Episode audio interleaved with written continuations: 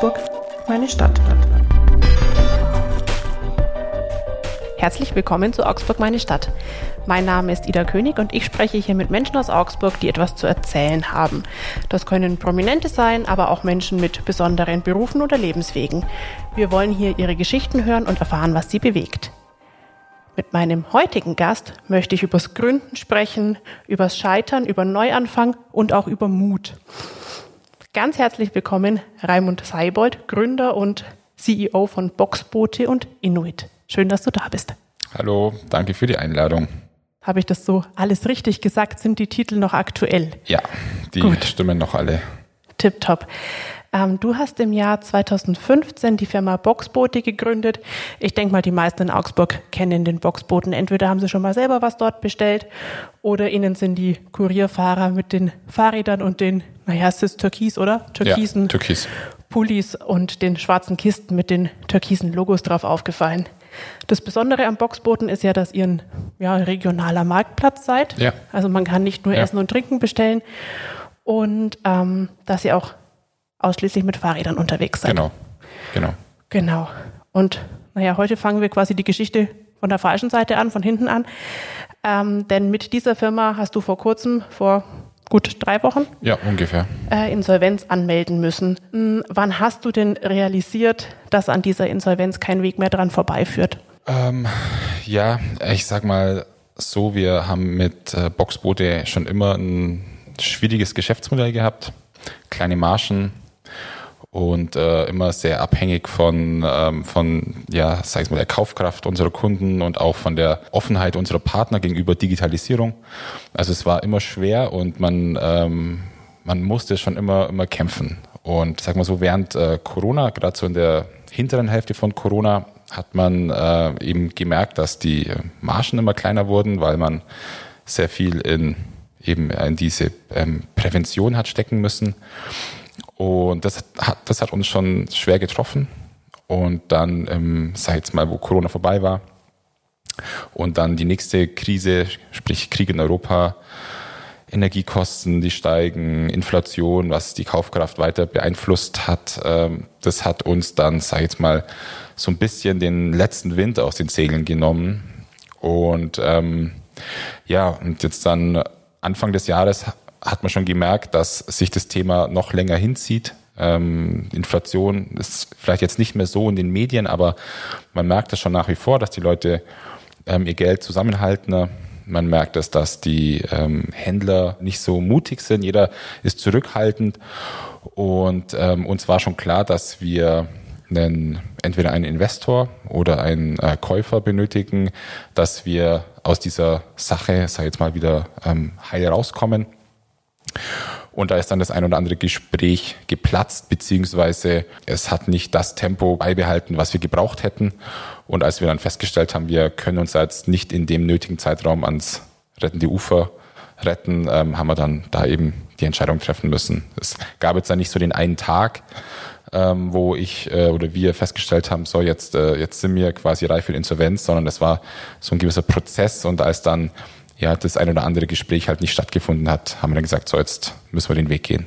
Wie fühlt sich das an, wenn man merkt, Mensch, jetzt haben wir da sieben Jahre wirklich viel Arbeit reingesteckt und jetzt müssen wir doch Insolvenz anmelden? Ja, ist ziemlich brutal. Dann realisiert, dass man eine ganz, ganz lange Zeit in, in etwas investiert hat, was jetzt äh, droht, gegen die Wand zu fahren, ist ja mit, mit sicherlich als, äh, als Unternehmer so ziemlich das Schlimmste, was ich erlebt habe. Jetzt dann doch in acht Jahren. Ist jetzt nicht vergleichbar mit irgendwelchen privaten Schicksalsschlägen, äh, die man äh, auch haben kann. Aber ich glaube, als Unternehmer ist so eine Insolvenz schon so ziemlich das das Schlimmste, was man, äh, was man durchleben kann. Was kommt da erstmal alles auf einen zu, wenn man schon jetzt eben realisiert hat, oh, oh, das geht, da geht's nicht weiter, wir müssen jetzt Insolvenz anmelden. Ich als Nichtunternehmerin wüsste jetzt erstmal gar nicht, was wäre da eigentlich alles zu tun. Ja, also so geht's mir auch.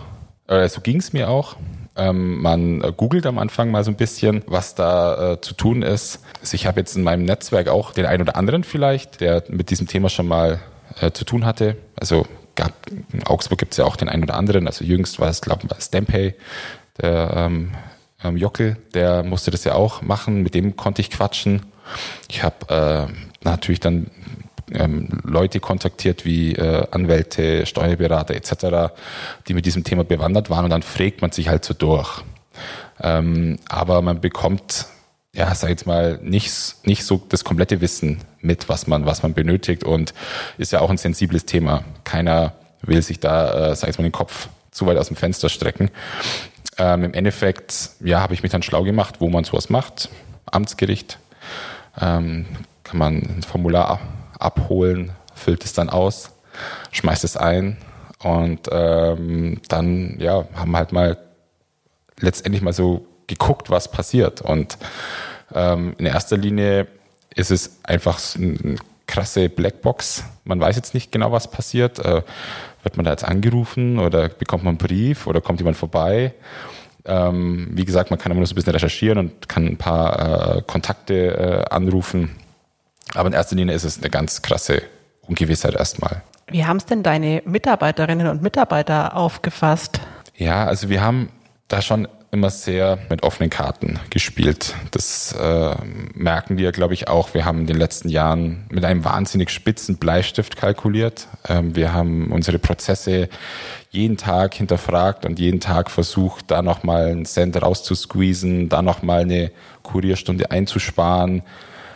Wenn Partner nicht so mit uns gearbeitet hat, dass wir mit ihm Geld verdienen konnten, haben wir den kompromisslos auch dann ähm, ähm, gekündigt und das hatten wir vorher einfach nicht. Wir hatten ähm, im ersten Corona-Jahr und auch davor waren wir in der Lage, auch ein paar Sachen zu machen, die jetzt äh, defizitär waren, sprich, wo man kein Geld verdient hat. Und ähm, da waren wir halt in den letzten Monaten halt rigoros und das ist schon aufgefallen und äh, da haben wir öfters auch ganz klar die Ansagen gemacht, ähm, wenn ihr hier und da das Gefühl habt, wir verbrennen hier Geld, dann müsst ihr ähm, uns das sagen und dann cutten wir das, weil wir können es uns nicht leisten. Und deswegen war es jetzt nicht so, dass die alle aus den Wolken gefallen sind. Es war dann so, dass natürlich viele ja und auch verunsichert waren, was es jetzt für Konsequenzen haben kann. Aber man muss eigentlich sagen, dass die sehr, sehr ähm, konstruktiv damit umgegangen sind. Hat jetzt auch keiner sofort das Handtuch geworfen und ähm, unterstützt uns noch weiterhin dabei, eventuell noch die Kurve zu kratzen. Ich glaube, das muss man jetzt zur Vollständigkeit auch mal dazu sagen. Es ist jetzt nicht so, dass der Boxbote nicht mehr unterwegs ist. Genau. Ihr fahrt noch, euer genau. Betrieb läuft noch im Tagesgeschäft ganz normal weiter. Ja, genau. Also wir ähm, dürfen unser Tagesgeschäft ganz normal fortführen aktuell klar, ähm, der Umfang hat sich äh, massiv reduziert. Es äh, gibt natürlich ein paar Partner, die äh, gesagt haben, auch das ist mir alles jetzt zu unsicher. Mhm. Viele kennen sich ja mit diesem Thema Insolvenz auch erstmal gar nicht so in dem Detail aus, was ich auch völlig verstehe. Und die dann erstmal sagen, sie warten jetzt mal ab. Also man spricht ja auch noch von einer vorläufigen Insolvenz, in der mhm. wir gerade eben sind. Also da verschafft sich der Insolvenzverwalter ein ähm, Bild von der Situation und ähm, was gibt's für Möglichkeiten, bis er dann letztendlich das so eine Art Gutachten dann macht und dann dem Insolvenzgericht äh, mitteilt, wie es jetzt äh, weitergeht. Und ja, und ich verstehe das, dass halt ein paar sagen, das ist mir jetzt zu heiß. Ähm, ich pausiere jetzt einfach mal. Ähm, auf der anderen Seite habe ich aber auch sehr viele Partner, die sagen, ich gehe den Weg mit, ähm, wir, äh, die vertrauen uns und ähm, helfen uns da jetzt noch gewissen Traffic zu halten, um dann im Idealfall, wenn wir einen Partner finden, der dieses doch sehr positiv aufgeladene Unternehmen weiterführen möchte und ausbauen möchte und dann ja, hoffen wir, dass wir zu alter, alter Stärke zurückkehren können. Kannst du uns eine Größenordnung geben? Wie viele Firmen habt ihr denn momentan, mit denen ihr zusammenarbeitet? Sind das eher 20? Sind das 200? Wie kann man sich das vorstellen? Nein, also momentan sind es äh, tatsächlich nur knapp 10. Mhm. Ähm, es ist in jeder Kategorie sind so ein, zwei, die, äh, die noch da sind. Wir haben uns ja ganz bewusst von der Gastronomie eigentlich schon im Laufe des Jahres komplett verabschiedet. Mhm ähm, und äh, haben uns dann sehr stark auf das Thema ähm, Bäcker, Metzger und Stadtmarkt fokussiert. Ähm, parallel dazu haben wir auch noch ganz viele Kunden, für die wir nur eine reine Logistik machen. Mhm. Also das sieht der Endverbraucher eigentlich gar nicht. Also wir arbeiten für ähm, Apotheker, wo wir die letzte Meile übernehmen. Wir arbeiten für klassische Einzelhändler, wie jetzt zum Beispiel Bücher Pustet, mhm. die uns äh, ähm, als Partner haben für die letzte Meile. Und da sind wir so in Summe so bei ungefähr 10. Ähm, kommt immer wieder jetzt mal einer zurück, ein anderer passiert wieder. Das äh, kann man gerne mal ein bisschen schwer sagen. Aber so ist ungefähr der aktuelle Stand. Und das heißt, ihr seid jetzt auf der Suche nach einem Investor oder einem Geldgeber, damit es eventuell doch weitergehen kann? Genau. Also wir suchen Käufer, also die sagen, ich finde das komplett äh, gut. Ähm, es gibt auch die Möglichkeit, ähm, eben zu investieren. Ähm, ich glaube tatsächlich, dass ähm, ein Investment zurzeit, ähm, also wo einer einfach nur ähm, Geldkoffer, sei jetzt mal, auf den Tisch stellt, mhm. das würde jetzt in unserer Situation zwar schon auch helfen, ähm, aber wäre jetzt nicht der, der Best Case. Best Case wäre für uns jemand, der Erfahrung hat mit Logistik, der Erfahrung hat mit, mit Medien. Wir als Boxbode, also unser Marktplatz ist ja auch eine Reichweitenplattform, worauf man Werbung schaltet, äh, worauf man sich präsentiert. Deswegen Logistik, Medien und ähm, ja, und dann noch, sage ich jetzt mal, bisschen Spielgeld, um das Ganze wieder ein bisschen ähm, ins Rollen zu bringen. Das wäre so für uns, glaube ich, so der, der Best Case. Den Koffer voll Geld stelle ich mir in der jetzigen Situation auch einigermaßen schwierig zu bekommen vor. Liege ich da völlig falsch oder ist auch das was, wo die Investoren vielleicht momentan ein bisschen zurückhaltend sind? Ja, die Situation ist mit Beginn dieses Krieges äh, in Europa, ähm, also sagen wir mal so mit dem Ende dieses günstigen Geldes, was es ja, ja. mal eine Zeit lang auf dem Markt gab, wo ja auch sämtliche Startups von beflügelt waren, Bewertungen waren ähm, massiv hoch. Ähm, und eben als diese Krise dann eben begonnen hat, da war natürlich der Investitionsmarkt super schwer. Das ist auch nach wie vor so. Ähm, deswegen sagen wir auch, Investment eher schwierig. Ähm, Käufer macht einen richtigen Schnapper gerade mit uns. Mhm. Also ähm, es ist zwar immer noch für den einen oder anderen mit Sicherheit viel Geld, aber ähm, ich sag mal, wer heute so etwas aufbauen möchte wie wir, also sprich, wer so eine Marke platzieren möchte, wer so eine Bekanntheit platzieren möchte, auch die ähm, also die Software von Boxboote, die haben wir ähm, mal für viel Geld beziehungsweise kontinuierlich weiterentwickelt, also selbst gebaut und weiterentwickelt. Ähm, wenn man das alles heute machen müsste, müsste man, glaube ich, viel, viel tiefer in die Hosentasche greifen. Das heißt, wer, wer seiner Firma einen grünen Anstrich geben möchte oder einen Türkisen, ist ja unsere CI, aber wenn das Thema nachhaltige Logistik gehen möchte, wer lokalen Handel unterstützen möchte, wer ähm, eine positive Brand sich ins Portfolio holen will, der kann tatsächlich mit uns das relativ äh, günstig gerade machen. Ist momentan, sind schwierige Themen, also jeder guckt gerade, ähm, wie, wo kann ich ähm, Geld sparen und nicht, wo kann ich nachhaltiger werden. Deswegen ist es nach wie vor auch da eine schwierige Zeit, aber ich bin gute Dinge, dass der Player, der den Schnapper macht, dass der langfristig auf jeden Fall da ähm, Spaß dran haben wird. Was ich mich im Vorfeld gefragt habe, der Augsburger gilt ja zumindest im Klischee von vornherein als relativ sparsam, als jemand, der aufs Geld schaut und jetzt vielleicht nicht immer sofort neue Dinge ausprobiert. War das für euch auch eine Schwierigkeit oder habt ihr gerade am Anfang in Augsburg schon auch eine Neugier gespürt, dass die Menschen das einfach mal ausprobieren wollten und dann auch genutzt haben? Also absolut. Die Schwierigkeit, den Augsburger Konsumenten zu knacken, die haben wir genauso gespürt wie, glaube äh, jedes andere Unternehmen, das mhm. in Augsburg spürt. Nicht umsonst gelten wir hier als äh, Testlandschaft für das ein oder andere Produkt. Deswegen waren wir schon auch sehr stolz, dass wir es geschafft haben, nach ähm, fünf, sechs Jahren eine, auch ein positives Ergebnis zu erwirtschaften. Also wir waren im, im ersten Corona-Jahr, haben wir auch dieses erste positive Ergebnis erwirtschaftet und fanden es mega gut, weil ähm, man sagt ja auch, dass so Startups zum Großteil in den ersten fünf Jahren, also in den ersten drei oder in den ersten fünf Jahren scheitern. Wenn du dann mal über den Berg bist, dann ähm, hast es oder hast es wahrscheinlich geschafft. Und ich habe auch mal gehört, dass es in Augsburg auch so eine kleine magische Grenze ist. Wenn du die fünf Jahre gepackt hast, dann, ähm, dann bist du angekommen. Dann äh, mag dich der Augsburger und nutzt dich auch weiter. Ähm, haben wir gemerkt, aber du hast anfangs ähm, gesagt, dass man ähm, ja, uns kennt und mhm. die meisten uns kennen oder mal gesehen haben. Ähm, wir haben festgestellt, dass es schon immer noch so ein kleines Zielgruppenthema ist. Also wir sind ja als ja, junges digitales Unternehmen in erster Linie auf digitalen Medien unterwegs. Wir haben jetzt wenig Printmedien bedient. Äh, wir waren jetzt auch wenig irgendwie out of home sichtbar. Wir haben jetzt wenig Radio gemacht, weil das für uns nie in unser Budget gepasst hat. Und ähm, da merke ich schon nach wie vor, dass wenn ich jetzt mit, mit Eltern von, von, von Freunden rede, dass viele mit Boxboote noch nicht so viel anfangen können.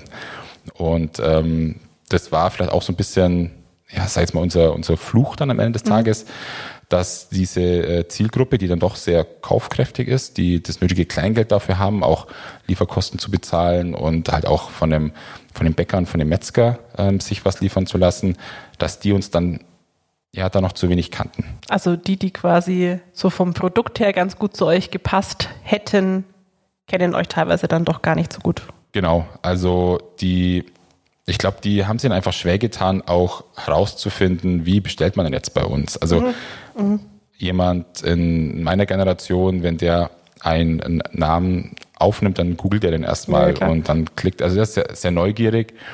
Und ich glaube, wenn, wenn ähm, ältere Generationen dann irgendwo einen Kurier rumfahren sehen, dann denken sie sich, ach, schön, ein mhm. Fahrradkurier und belassen es dann auch dabei. Also diese Zielgruppe, da haben wir eindeutig zu wenig gemacht. Wie ist denn das generell mit Lieferdiensten? Ähm, mein Gefühl ist so, dass seit 2015 es eigentlich viel mehr Lieferdienste gibt mittlerweile. Ist das eher gut oder eher schlecht für euch gewesen? So kann man sich da abheben und sagen, wir machen was ganz anderes? Oder geht man da in der Masse auch ein bisschen unter? Ich sag mal so, diese Unternehmen, die mit massiv Geld in den Markt reingegangen sind, also oder heute noch in den Markt reingehen, die verdienen ja bis heute kein Geld. Ganz im Gegenteil, die verbrennen massiv Geld. Es gab mal bei, ähm, also bei Gorillas, die, da wurden immer wieder mal Zahlen bekannt, dass die eigentlich so mit jeder Bestellung so fünf, sechs Euro eigentlich ähm, verbrennen. Mhm. Und äh, natürlich hat uns das in den Kategorien das Wasser abgegraben. Also sprich im Lebensmittelbereich haben wir dann irgendwann gesagt, es bringt nichts mehr. Auch im Getränkebereich, als dann Flaschenpost äh, kam, haben wir festgestellt, ja, das bringt nichts mehr. Und letztendlich auch im Gastronomiebereich äh, war es jetzt so zum Schluss, dass wir gesagt haben, es ist nicht mehr tragbar, ähm, weil wir zu unseren Gastronomiepartnern halt gegangen sind und haben gesagt, Energiekosten steigen, Lohnkosten steigen, ähm, wir müssen eigentlich jetzt nachkalkulieren, weil wir jetzt schon, sag ich jetzt mal, mit neun von zehn Bestellungen äh, draufzahlen. Und ja, ist auch wiederum verständlich auf eine gewisse Art und Weise, haben natürlich die Gastronomiepartner gesagt, so, nee, ähm, will ich nicht, akzeptiere ich nicht, weil ähm, eure Wettbewerber wie Uber, wie Lieferando verlangen auch nicht mehr. Und somit haben halt wir uns immer weiter spezialisieren müssen, so dass wir letztendlich dann bei Unternehmen oder bei Händlern wie Bäcker, Metzger, Stadtmarkt etc. gelandet sind, weil es für die einfach schlichtweg keinen Lieferanten gibt. Und ähm, das ist quasi so der Fluch, von dem ich erwähnt habe. Und der Segen ist, dass die natürlich schon auch eine gewisse, einen gewissen Markt mit aufgebaut haben. Also sprich dieses äh, Liefern, einfach sich was liefern zu lassen. Wenn vor zehn Jahren Pizza liefern noch was ganz äh, abgefahrenes war, so quasi, ist es heute ein absoluter Standard. Und die Leute gewöhnen sich halt jetzt dran, sich Medikamente liefern zu lassen, sich äh, Blumen liefern zu lassen, sich ähm, eben auch Essen und so ähm, bringen zu lassen. Und ähm, deswegen machen die den Markt natürlich auf. Und ich bin auch mir zu 100 Prozent sicher, dass äh, das Liefergeschäft gekommen, um zu bleiben ist. Ich finde, dass es auch in ja, in ganz vielen Branchen überhaupt gar keinen Sinn macht, selber ins Auto zu steigen, ähm, sich irgendwo einen Parkplatz zu suchen, sich da irgendwie so zwei Kästen Wasser in den Kofferraum zu laden und wieder zurück und hochschleppen. Das ist einfach maximal uneffizient. Jeder, der sich selber mal Gedanken gemacht hat, wie viel seine Lebenszeit eigentlich wert ist und was es kostet, auch in sein Auto zu steigen, das anzuschmeißen, loszufahren.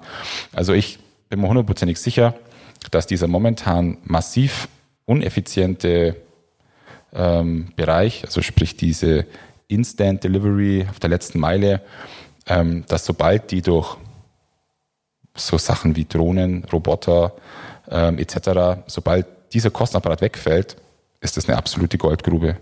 Dann lässt sich richtig viel Geld verdienen, ist richtig effizient. Ähm, und momentan ist es leider so, dass der Mensch der in diesem Prozess noch viel zu wichtig ist und einfach viel zu teuer ist, dass der es momentan noch so schwierig macht. Aber man bekommt es ja mit, da wird massiv geforscht, entwickelt, dass man genau diese, diesen Kostenpunkt äh, ja, wegrationalisiert. Also dass äh, die Blumenlieferung künftig per Drohne zu mir nach Hause kommt und Zum Beispiel. nicht mehr mit dem Kurierfahrer. Ja, oder dass dann der ähm, Getränkelieferant halt äh, neben dem Kasten Wasser halt auch noch die Blumen dann dabei hat, weil er nämlich beides auf seiner Plattform hat. Und das ist ja auch so der große Irrglaube, den viele haben. Will jetzt so ein Gorillas oder will jetzt so ein Flaschenpost oder so ein Lieferando, wollen die jetzt so nur Pizza die ganze Zeit liefern oder wollen die nur Lebensmittel liefern? Also man merkt das ja schon, dass da immer peu à peu neue Kategorien dazukommen. Es geht immer nur um die letzte Meile und nichts anderes, weil wer an der Tür klingelt, der hat den Kontakt zum Kunden und was er dann übergibt, ist relativ egal. Hauptsache, er kommt an die Tür und er hat den Kontakt zum Endverbraucher. Das ist das A und O.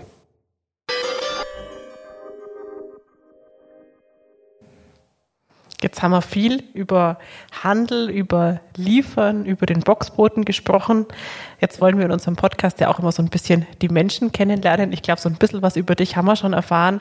Ähm, wer unseren Podcast öfter hört, weiß, wir haben eine kleine Schnellfragerunde und die erste Frage schließt gleich so ein bisschen ans Prinzip Boxboote an. Bist du privat ein Fahrradfahrer oder ein E-Bike-Fahrer? Fahrradfahrer Wenn du im Team arbeitest, lieber im Büro oder bist du ein Homeoffice-Mensch? im Büro, Großraum oder Einzelbüro? Großraum, Also voll mittendrin. voll mittendrin. Also ich glaube, so sechs bis acht Leute verträgt ein, äh, verträgt ein Büro danach. Er wird so aufgeregt. Wird zur Bahnhofshalle quasi. Genau. Selber essen gehen oder Essen liefern lassen? Also ich mag beides. Ähm, mit Essen meinst du ready to eat, also sprich die Pizza. Genau. Dann würde ich sogar sagen, eher essen gehen. Also alles andere, sprich die Zutaten liefern lassen, bin ich dabei. Ich muss dazu sagen, so ein bisschen aus dem Nähkästchen geplaudert. Es sind ganz, ganz wenige Essen eigentlich zum Liefern geeignet. Also so eine Pasta oder eigentlich auch eine Pizza. Also eine Pizza, die muss eigentlich direkt vom Ofen auf den Teller, finde ich. Und ist eigentlich gar nicht geeignet. Also indisches und ähm, asiatisches Essen, das ist ganz gut, das klappt. Ähm, aber das brauche ich jetzt nicht so oft. Deswegen bin ich eigentlich ein großer Freund von äh, selber kochen und äh, wenn es der Anlass hergibt, auch zum Essen gehen. Ja, ich glaube, das können wir alle unterschreiben. Eine Pizza, die frisch aus dem Holzofen kommt oder aus dem Steinofen, die schmeckt immer anders als eine, die halt schon eine Viertelstunde im Pappkarton Absolut. gelegen hat. Genau. Jetzt sind wir ja ein Augsburg-Podcast und haben zwei große Mannschaften, die jetzt dann doch beide ihre Liga halten konnten. Der FCA und der AIV. Hast du da einen Favoriten? Ich habe selber äh, viele, viele Jahre Fußball gespielt. Ähm, ich bin nach wie vor ein äh, großer Fan vom äh, Fußball, war auch schon das eine oder andere im Stadion. Ähm, gilt aber auch für ein äh, AIV. Ähm, schaue ich sogar lieber an wie Fußball, weil da einfach ein bisschen mehr passiert. Schneller, ja. Ja, ähm, kann ich gar nicht so wirklich sagen, wer mein Favorit ist. Ich mag beide Sportarten sehr gern. Ich mag beide äh, Vereine sehr gern. Ich mag, wie sie geführt sind. Relativ äh, skandalfrei, wenig Aufregung drumherum. Ähm, nee, kann ich mich jetzt gar nicht, kann ich gar nicht entscheiden jetzt. Macht auch nichts. Als ehemaliger Fußballer bist du eher der Typ Sportverein oder Fitnessstudio? Ich bin leidenschaftlicher Crossfitter. Und Crossfit macht man ja auch in der Regel in einer Gruppe. Ähm, von dem her ähm, würde ich jetzt sagen, ähm, ich bin eigentlich gerne in einem Verein. Ja, doch. Also wenn man CrossFit als einen Verein sieht, dann. Naja, ist eine Marke Genau. und Verein. Ich glaube, das Genau, können wir gelten genau, lassen. Genau. Ähm, jetzt bist du ja durch deine Agentur auch Social Media Experte. Da interessiert mich dein liebstes soziales Netzwerk. Ich gebe dir jetzt zwei zur Auswahl. Wenn du sagst, das ist ein drittes, ist es auch okay. Bist du eher auf Instagram unterwegs oder auf TikTok? Aktuell tatsächlich auf TikTok. Der Unterschied zwischen äh, Instagram und TikTok ist ja tatsächlich, dass der TikTok, also der, ja, der Algorithmus von TikTok mehr auf mich persönlich zugeschnitten ist. Und der Algorithmus von Instagram ist ja eher auf meine Freunde zugeschnitten. Und deswegen holt mich der TikTok-Algorithmus einfach mehr ab, weil er mir genau das zeigt, was ich äh, konsumiere an Medien. Und deswegen, ja, hänge ich da manchmal schon relativ lange. Telefonierst du lieber oder chattest du? Ich bin ein Chatter. Also ich, ich mag es, ähm, schnell und viel zu kommunizieren. Ähm, deswegen mag ich schnelle Nachrichten über sämtliche Tools zu verschicken. Also wir arbeiten ähm, bei uns im Büro mit Slack und ähm, selbst wenn die Person bei mir im, im Raum sitzt, ähm, schicke ich auch einfach mal einen Satz äh, per Slack rüber.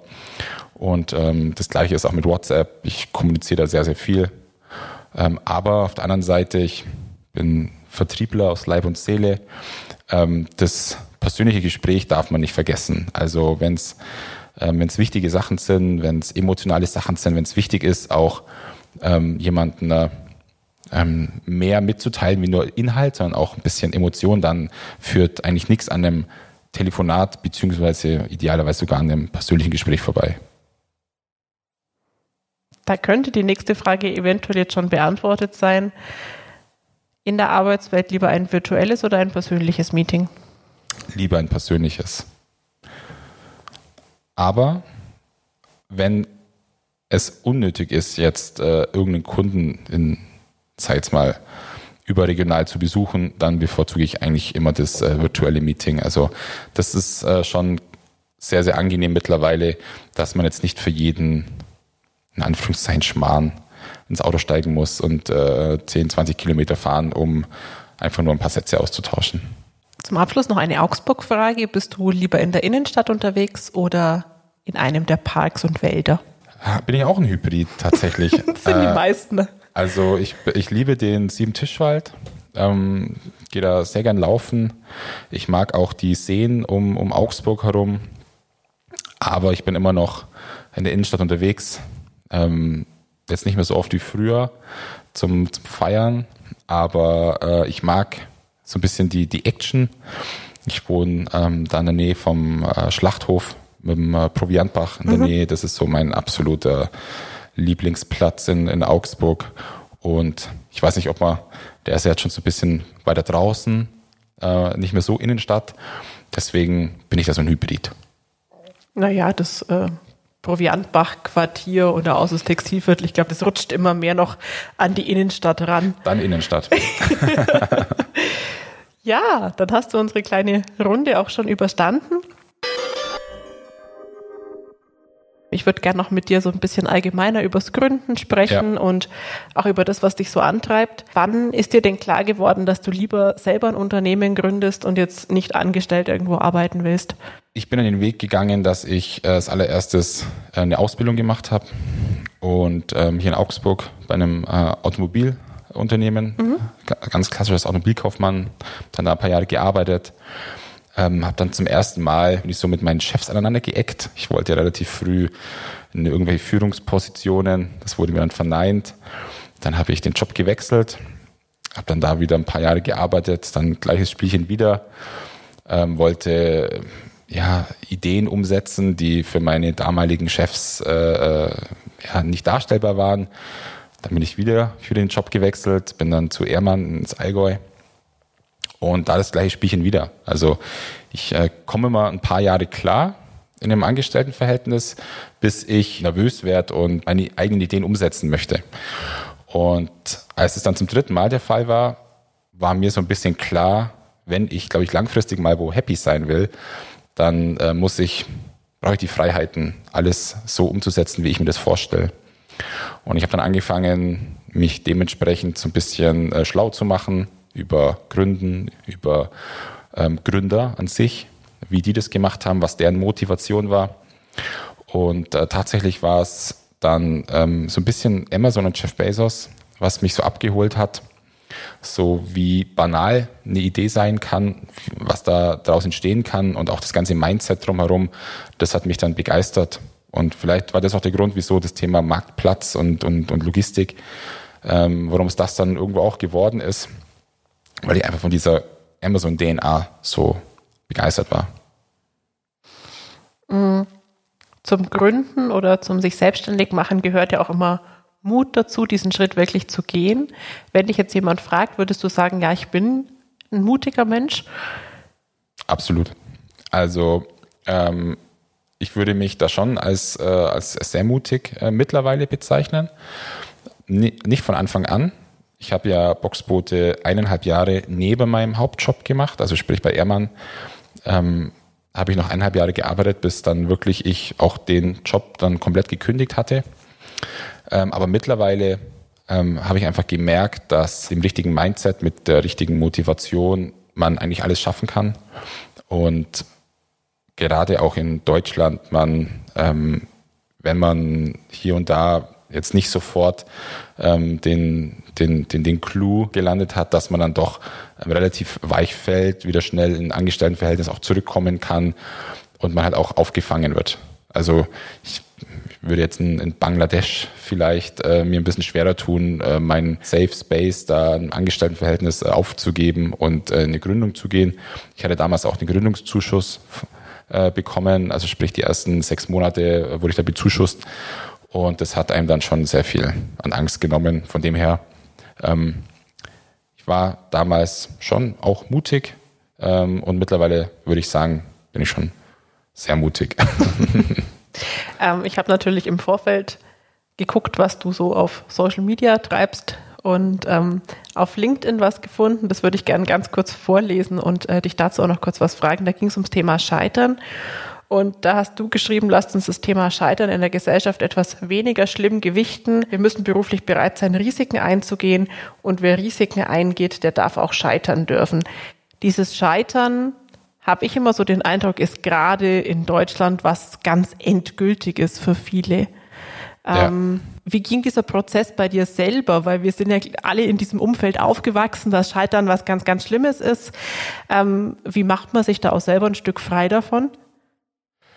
Ja, also mir hat das alles, also mir ist das alles sehr nahe gegangen äh, mit dieser Insolvenzanmeldung und ähm, mich haben wahnsinnig viele Leute danach kontaktiert, aus wirklich deutschlandweit, teilweise sogar äh, aus der Schweiz und aus Österreich, haben mich über LinkedIn Leute kontaktiert und haben mir so ihre, ihre Insolvenzgeschichte erzählt. Und das ging dann so weit, dass einer mir sogar gesagt hat, er war danach acht Wochen im Krankenhaus, mhm. weil es ihn da komplett zerlegt hat. Und das hat mich komplett schockiert, ähm, weil ich festgestellt habe, hoppla, ähm, mich trifft es jetzt schon hart, aber andere trifft es noch viel, viel härter. Ich bin ein sehr selbstbewusster Mensch. Ähm, ich ähm, komme sehr gut mit, äh, mit Kritik klar und ähm, ich stecke sehr viel weg. Und ich glaube, ich habe das so ein bisschen auch im Sport gelernt. Also wie gesagt, viele, viele Jahre Fußball. Da steigt man auf, steigt man ab, verliert entscheidende Spiele. Und man musste da schon sehr, sehr früh auch mit dem Scheitern irgendwie äh, ähm, lernen, umzugehen. Und ich glaube, dass mir das auch so ein bisschen geholfen hat, mit solchen Sachen umzugehen, das auch zu akzeptieren. Ähm, aber auch jetzt mit dem Thema äh, der Insolvenz. Ich habe ähm, ein, zwei Posts auf LinkedIn später ähm, das auch nochmal ähm, thematisiert, dass ja, dass man ähm, mit, diesem, mit diesen Themen einfach anders umgehen muss. Man, ähm, man muss, so wie es auch teilweise im, im Sport kommuniziert wird, so heißt es immer, es kommt nicht darauf an, wie oft du gewinnst, sondern es kommt darauf an, wie oft du auch wieder aufstehst. Und ähm, das muss einfach im beruflichen Kontext eigentlich auch viel, viel mehr äh, gelebt werden.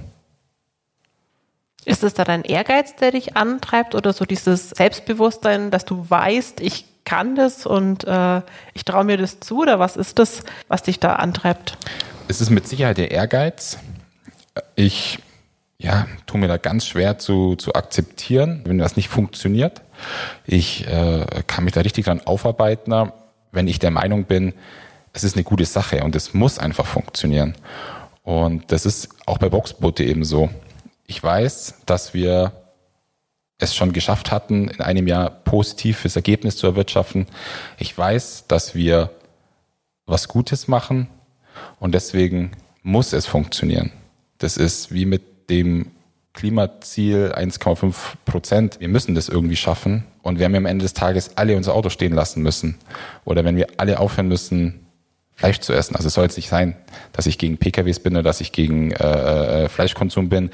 Aber ich glaube, am Ende des Tages geht es oftmals nicht darum, ähm, wie wir es machen, sondern ähm, es geht darum, dass wir es irgendwie schaffen müssen und dann am Ende des Tages kostet es, was es wolle. Und deswegen bin ich mir so sicher, dass man dieses Thema nicht äh, äh aufgeben darf, nur weil es halt jetzt gerade eine schwierige Zeit nicht überstanden hat. Weil ich glaube, eine Pandemie und einen Krieg in Europa, den wird es hoffentlich die nächsten, in den nächsten zehn Jahren nicht nochmal geben. Und ähm, wir dürfen jetzt nicht alle unsere Werte über Bord werfen, nur weil es jetzt halt mal nicht funktioniert hat. Also ich höre raus, du bist ähm, jetzt niemand, der sich schnell verunsichern lässt. Nein, auf keinen Fall. Ich habe ähm, da auch, glaube ich, ein ganz gutes Umfeld. Es gibt so zwei, drei Lokalunternehmer, schon äh, äh, in älterer Generation, von, von, denen ich mir immer wieder mal Rat und Tat einhole. Und ähm, die haben zu mir auch gesagt, Raimund, du bist jetzt Mitte 30, du erlebst jetzt gerade die erste Krise.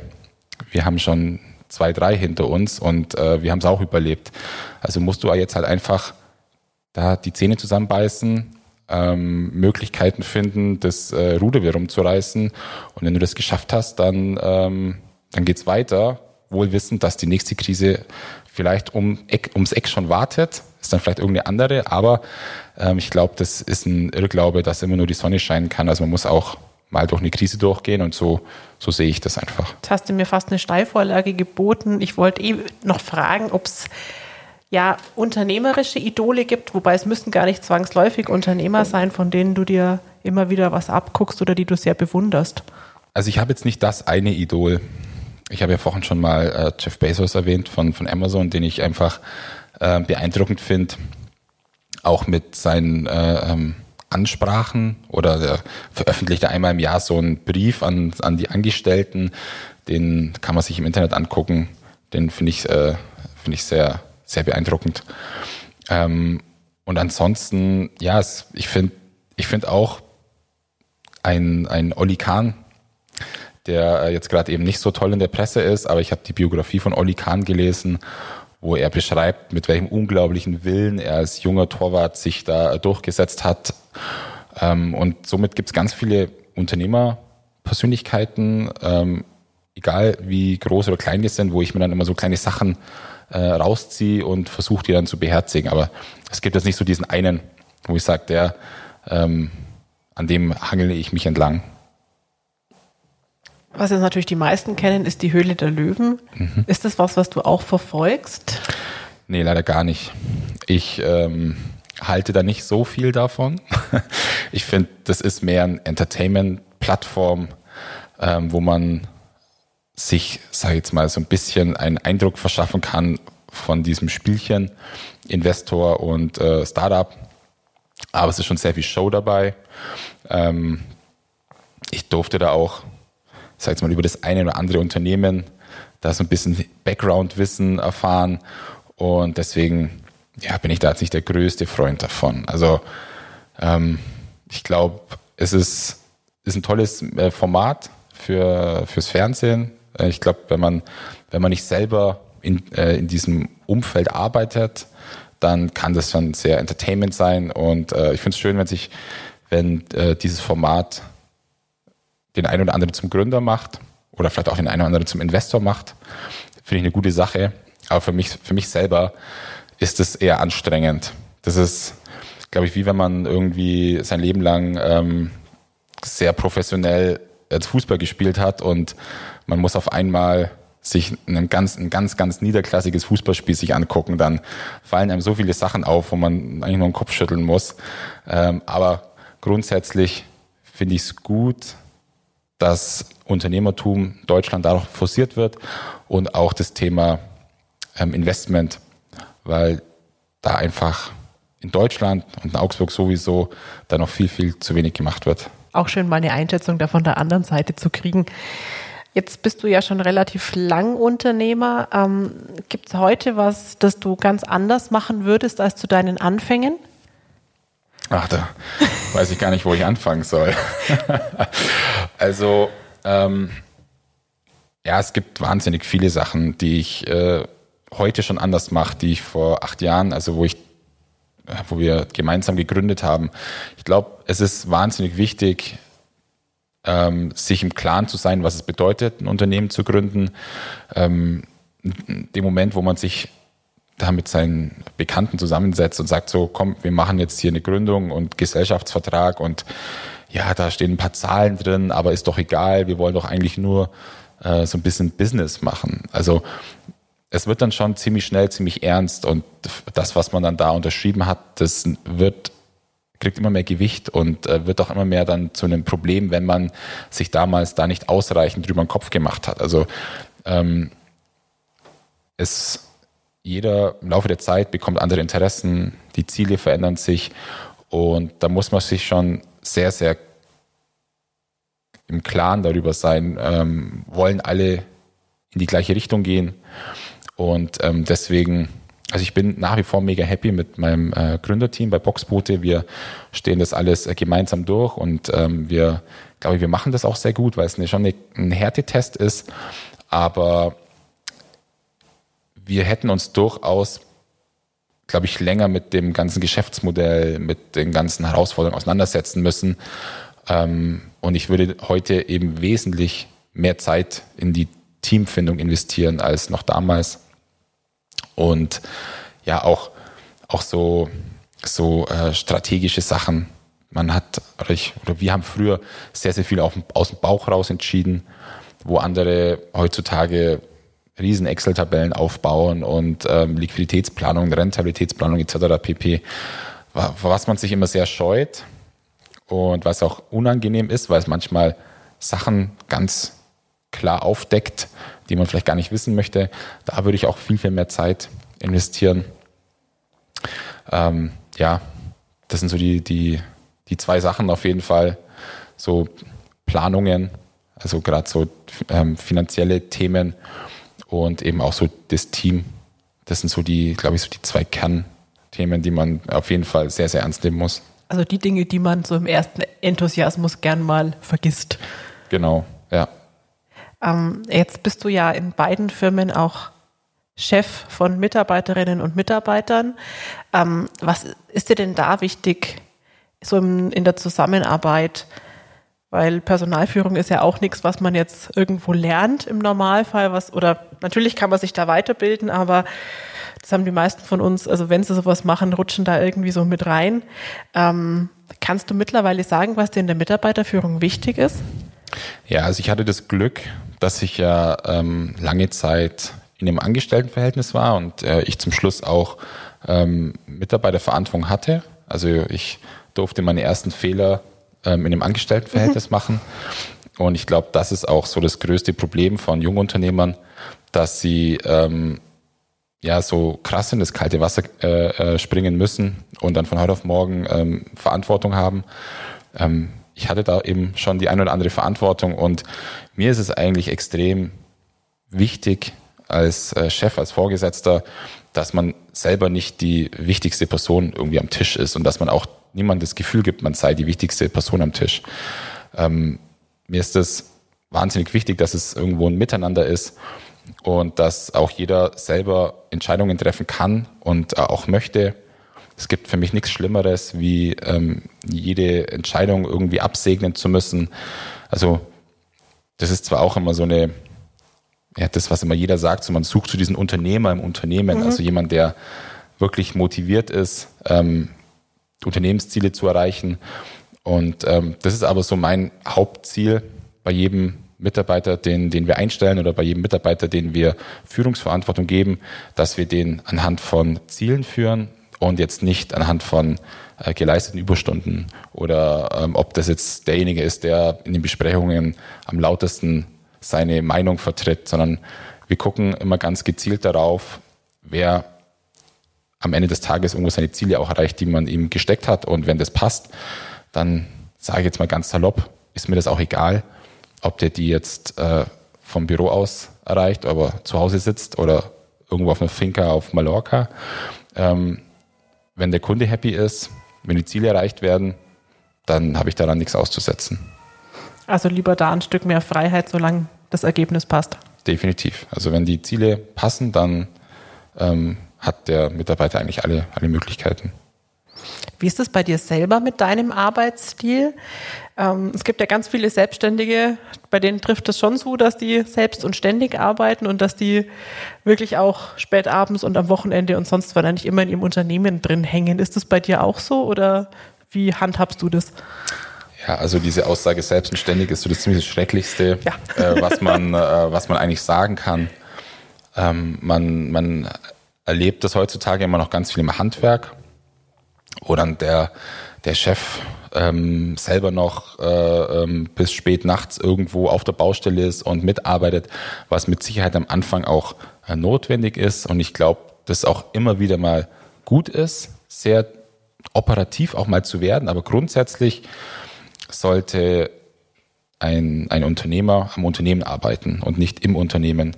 Also man sollte die, die Ziele prüfen, man sollte gucken, dass man äh, den richtigen Kurs segelt, aber man sollte jetzt nicht selber noch äh, zu viel am Paddel sitzen, weil man ansonsten den Blick fürs große Ganze verliert. Und ähm, ich genieße es immer wieder mal, zwei Wochen komplett off zu sein, in Urlaub zu gehen, ähm, Handy ausschalten, nicht äh, ins Laptop zu gucken und sich auch äh, inspirieren zu lassen. Und es geht halt nur dann. Und wenn jemand zu mir sagt, dass er sieben Tage durcharbeitet und jeden Tag hier zehn, zwölf Stunden runterreist, dann vernachlässigt er entweder seine Gesundheit, er vernachlässigt seine, äh, sein Umfeld, sein privates Umfeld. Und ich glaube, dass man dann irgendwo auch nicht mehr Leistung bringen kann. Also ich glaube, dass heutzutage auch sehr viel ähm, Burnout-Kandidaten genau aus diesem Teufelskreis rauskommen. Sie, sie machen sich einen wahnsinnig Stress in der Arbeit, tragen den Stress mit nach Hause, produzieren zu Hause Stress und dann gehen sie wieder gestresst in die Arbeit und das macht krank. Und dann packt man es irgendwann nicht mehr. Also es gibt glaub, ganz wenige Menschen, die so viel Stress für so lange Zeit aushalten können. Und deswegen ist eigentlich meine Philosophie, ähm, ganz viel äh, versuchen, so aufzubauen, dass man sich selber auch rausnehmen kann. Also das ist eigentlich so, glaube ich, das größte Ziel, das ich halt immer wieder hatte, ähm, schon irgendwo ein Projekt zu setzen, das Projekt zu initiieren, die richtigen Leute auf die richtigen Stellen zu setzen, um dann eigentlich mich wieder peu à peu dort rauszunehmen und dann eigentlich nur noch von außen Feedback zu geben und mitzusteuern. Und ähm, ich glaube, dass das für alle Beteiligten das Gesündeste auch ist. Wenn du dir diese Auszeiten nimmst, Laptop ausschalten, Handy ausschalten, ist ja schon mal sehr hilfreich. Was gibt es für dich sonst so für Mechanismen, dass du wirklich abschalten kannst? Ja, also jeder, der das jetzt hört und ähm, mit mir auch schon länger arbeitet, wird auch würde auch sagen, ja, ja, das erzählt er ja jetzt nur so. Also es ist ein, ist ein langer Prozess, das auch zu lernen. Ähm, ich mache das noch nicht so lang, so wirklich so ganz strikt zu sagen, die macht die ganzen Medien aus. Ähm, aber ich versuche schon auch gezielt Orte zu besuchen, wo man ähm, ja gar nicht die Möglichkeit hat, äh, viele Medien zu konsumieren. Also ähm, ich habe mit meiner Partnerin schon Wellness-Urlaube äh, gemacht, wo man einfach keinen Empfang hatte.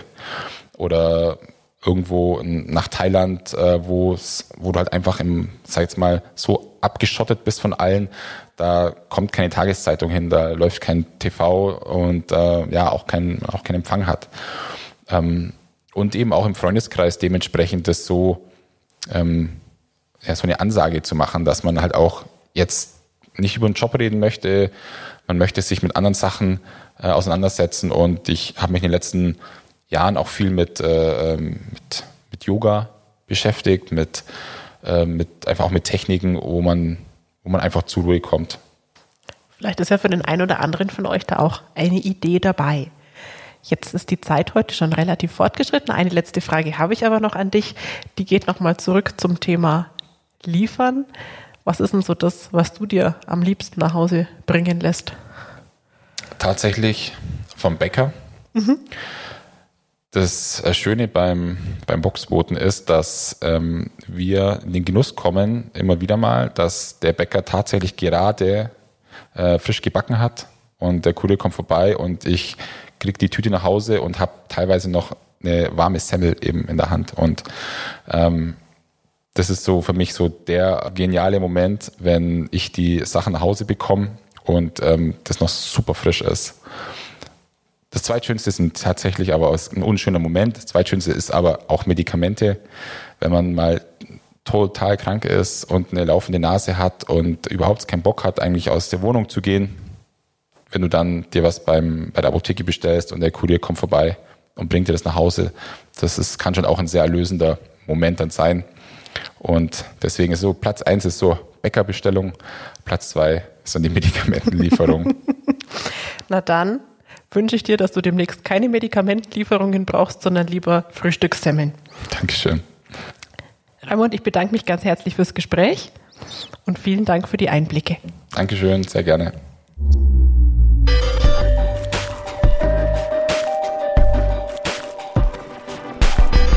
Ja, das war Augsburg meine Stadt. Wenn euch die Folge gefallen hat, dann teilt sie doch gern mit euren Freundinnen und Freunden und abonniert unseren Podcast auf Spotify, Apple Podcasts oder auf der Plattform eurer Wahl. Wenn ihr Fragen habt, Themenvorschläge oder Kritik, dann schickt uns gerne eine Mail an podcast.augsburger-allgemeine.de. Vielen Dank fürs Zuhören.